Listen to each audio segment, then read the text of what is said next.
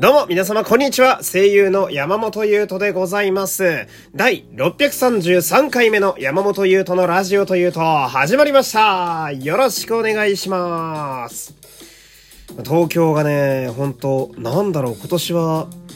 昨年以上にめちゃめちゃ寒いような気がするんですけど、まあ今日昼はね、割と暖かかったんですけど、あのー、久しぶりに見ましたね。あの、外に夜中干しておいた洗濯物が凍るっていう現象にね、えー、久しぶりに会いましたよ。うん、パーカーが凍っててね、うん、フード部分が、あのー、バグったゲームのフリーズ状態みたいな感じでね、えー、そのまま固まってましたね。うん。で、俺、あれをやりたいんだよなその、北海道でよく見るさ、ジーパンを外に干してたらさ、ジーパンが凍ってさ、で、ジーパンが自立するみたいなやつ。うん。で、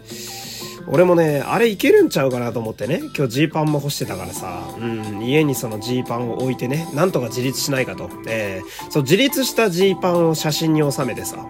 ジーパン立っとるやないか、みたいな感じで、ツイッターに上げればですね、まあ、そこそこバズるんちゃうかなと、うん、思ったわけなんですけど、そこまで凍ってはないんだよね。うん、ただ手がね、えー、かじかんだだけで終わった朝でございましたけれども。まあね、えー、すっかり年末ですが、えー、今日も楽しくラジオやっていこうかなと。うん。全然明日もラジオやりますからね。えー、良ければね、あのー、暇な時間にお付き合いいただければと思いますけれどもね。えー、まあ、そんなことはいいんですよ。今日ね、喋りたいのはこれなのよ。これは俺ちょっと触れておかなあかんなと思うやつがあって、これを、国民5万人がガチ投票、テレビゲーム総選挙という番組がですね、えー、あったんですよね。うん、まあ終わってからちょっと経つんですけれども、で、これ、まあ文字通りその、まあゲーム、うん、のランキングをね、あの皆様の投票でこう見ていこうっていうものになっておりまして。で、まあ結果、うん、結果が順位でバーって出てるんで、ちょっとこれをね、まあ、ゲーム大好き私としては、えー、触れざるを得ないというか、うんと触れていきたいなと思うわけですよ。まあ良ければね、えー、聞いてらっしゃる方も、テレビゲーム総選挙で、まあなんだろう、ツイッターとかで調べていただければ、多分、順位だけの画像とか出てくると思うんで、えー、ぜひ見ていただければいいと思うんですけれども、まあね、これ、なんだろう、1位から100位までバーって載ってるね、あの結果が今手元にあるんですけれども、うん、なんかこの、なんだろうな、まあそうだよなっていうなる感じというか。納得感がすごくて、うん、これ個人的にはその、100位以内に私の大好きなファイアーエンブレムが2つランクインしてるのが嬉しいですね。うん、まあ1個が風化雪月という、まあこれは、えー、一番新しいやつですね。スイッチで発売したやつ。えー、あのー、作り込みが意味わからんぐらいすごいゲームやったりするんでね、これも楽しんでいただきたいですけど。で、もう一個が、ファイアーエンブレム聖戦の系譜というね、まあ、これは世代の方やったら、ドンピシャな方ばっかりだと思うんですよね。今でも、この聖戦の系譜強火勢の方は多いかなと思うわけですけど。で、他にも、まあ、やっぱ、スマブラと、モンハンと、ファイナルファンタジーとあと、ポケモンか、がすごい目立ちますね、やっぱりね。あと、ドラクエか。うん。やっぱこうして見てみると、その、名作って呼ぶことに対して抵抗が一切ないもんばっかり上がってくるのが素晴らしいですね。うん。で、いろんなジャンルがあるけれども、ちゃんとまんべんなくあるのも嬉しいですし、うん。で、あとは、やっぱこれかな、その、ゼノシリーズ私好きなんですけど、ゼノブレイドとゼノブレイド2が両方とも、まあ、この50位以内にいるっていうのがすげえ嬉しいっすね。うん。まあ、要はさ、これってさ、要は、まあ、国民がわざわざ投票して結果出してるわけだから、どれをプレイしても文句ないものになるわけじゃないですか。うん。だから、そこにゼノブレイド、自分の好きなゲームがここに選ばれてるっていうのはなんだろうな、なんかすごい仲間がいるんだというか、うん、俺以外にやってるやつ結構いるんだな、みたいな。うん、そういう嬉しさが、あったりなんかしてね。うん。で、まあ、ベスト10ですよ。ね。ベスト10。うん。これ順番に、まあ、ない方のためにね、えー、順位を言っていくと。まあ、1位が、ゼルダの伝説、ブレスオブザワイルド。2位が、ドラゴンクエスト5、天空の花嫁。す、えー、3位が、ファイナルファンタジー7、えー、4位、集まれ動物の森、5位、スプラトゥーン2、6位、えー、ドラゴンクエスト3、そして伝説へ、えー、7位、大乱闘スマッシュブラザーズスペシャル、えー、8位、クロノトリガー、えー、9位、ファイナルファンタジー10、えー、10位、スーパーマリオブラザーズ3というね、この、まあ、1個ぐらいはプレイしたことあるんちゃうかなというね、こう幅広い世代でとってもっていうのが揃ったような印象ですけど、私半分、7割ぐらいやってるな、これな。うん。で、このやっぱ、1位、ゼルダの伝説、ブレスオブザワイルド。いやもうこれはね、もうね、もう、納得しかないというか、うん。何の意義もないですね。いや、これはね、あの、まあ、ゼルダの伝説、ブレスオブザワイルドって、任天堂スイッチの、まあ、一番新しい、一応ね、えー、今んとこ暫定のゼルダでして、シリーズ的には。うん、なんですけど、本当に、マジで無限に遊べるゲームなんだよね、このゲームね。うん。スイッチのほんと初期に発売されたゲームなんだけど、任天堂スイッチというゲームハードのパワーをまざまざと見せつけてくれるというか、うん。ゼルデンってここまで来たのって思うレベルのゲームでして、私もめちゃめちゃ遊んでましたね。うん。あの、水木一郎さんがね、あの、出てらっしゃいましたけど、あの、3000時間やってるそうです。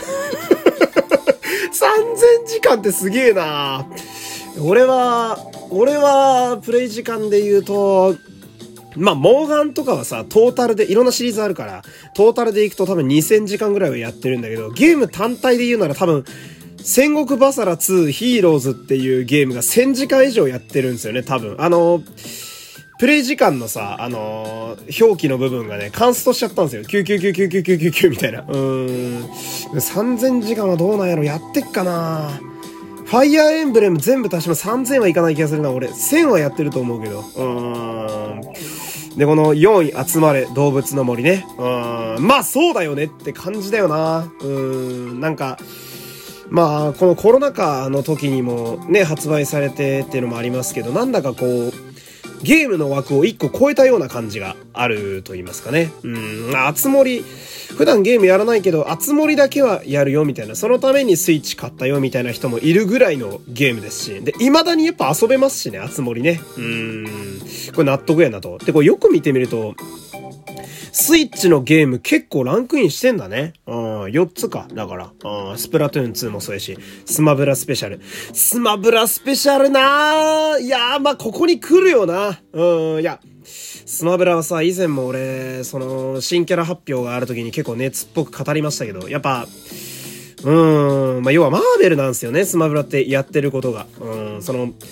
ゲームの会社、垣根を超えて、うん、いろんなゲームがこう手を取って、一つのものになったモンスターソフトと私は思っていて、うん、で、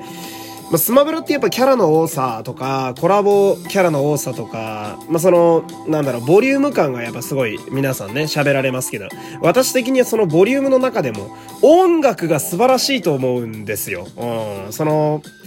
スマブラにね、参戦してる、あの、プレイヤーとして使えるキャラクターたちはもちろん、それ以外の関連シリーズのゲームの BGM もものすごい数網羅されていて、で、まあ、やっぱゲームって歴史が長いので、とっくにそのサントラが絶版になってるものもあったりするんだけど、それも例えばアレンジをつけて新しく作ってあったりとか、えー、あえて音源そのままで入れてあったりなんかして、うん、このサウンドトラックとしての機能もスマブラスペシャルは凄まじいものがあるわけですよ。だって、ゲーム音楽だけ垂れ流しにしてるだけで10時間ぐらい余裕でいけちゃうゲームですからね。何千曲って入ってるわけですよ。うん。で、私的には本当本当マイナーな話ってすごい申し訳ないんだけど、その、バテンカイトスっていうゲームが好きなのね。RPG で。あの、未だに続編出てほしいなってずっと思ってるゲームキューブのマイナーな RPG があるんだけど、バテンカイトス2の戦闘の BGM がスマブラに入ってたのよ。で、そのスマブラって、なんだろうな。あの、なんかフィギュア集めみたいな機能があってね。うん、ごめん、フィギュア、ちょっとあの、名前が思い出せないんだけど、うん、なんだっけ、フィギュアだっけ？あなんか集めるのよね。うん、そう、集めて、えー、キャラを装備して戦えたりするんだけど、そこに、バテンカイトスのキャラたちがいた時のあの感動というか、うん、その、もう桜井さんね、作ってる桜井さんにほど土下座しかないわけですよ。うん、この、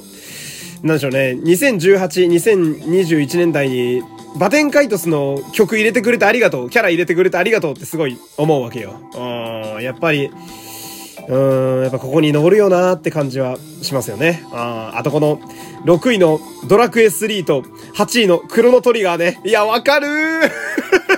いや、これはね、めちゃめちゃいいチョイスだよな。うん。ドラクエ3はね、私はゲームボーイカラーで遊んだ世代なんですけど、これもめちゃめちゃ遊べるんですよね。うん。とても、とてもいいゲームですよ、ドラクエ3は。うん。ゲームボーイカラー版だと、その、ゲームボーイのスペックでありながらね、敵キャラクターの、えー、戦闘シーンにアニメーションがあるんですよ。えー、動いて攻撃してくるんですよね。あれに、小学生ながらとても感動した記憶がありますけど。うん。グランドラゴーンっていう裏ボスまではね、とてもじゃないけどたどり着けないというね、あのメダル集めがとても大変だというのも印象的ですが。そしてクロノトリガーね。いや、クロノトリガー懐かしいな 懐かしいななんかすごい印象的で覚えてるのが、その、まあ、友達の家でね、クロノトリガーやってて、うん、で、なんかね、ポイントを稼ぐなんかポイントが必要なイベントみたいなやつがあって、で、そのポイントを稼ぐために、ゴンザレスっていう敵を倒さなきゃいけないんだけど、で、ゴンザレスがめちゃめちゃ弱いんだけど、ただ戦って勝たないとポイントが手に入らないわけね。で、だからどういうことになるかっていうと、そのゴンザレスを弱いくせにめちゃめちゃ強いこっちの味方のパーティーでひたすらこう、なぶり殺しにするっていうかわいそうなことがあったりなんかして。うん。で、あとは魔王とかね、あのキャラクターの名前が結構直球やったりするわけですよ。魔王っていうキャラクターがいたりね。うん、なんか、えー、あの、グラフィックだけ見ると裸にパンツ一丁でマント羽織ってるようにしか見えなかったんだけど、うん、でもとてもかっこいいキャラだったり、うん、カエルがいたりとかね、あその辺もなんだか懐かしいわけですけれども、これぜひね、あの、ちょっとでもゲームやったことある方はですね、このテレビゲーム総選挙ぜひぜひちょっと見ていただきたいですね。あすごい懐かしい気持ちになれますんでね、えー、熱っぽく語っちゃいましたけれども。というわけで、えー、お付き合いありがとうございました。山本優斗でした。明日も更新があるのでよろしくお願いします。さよなら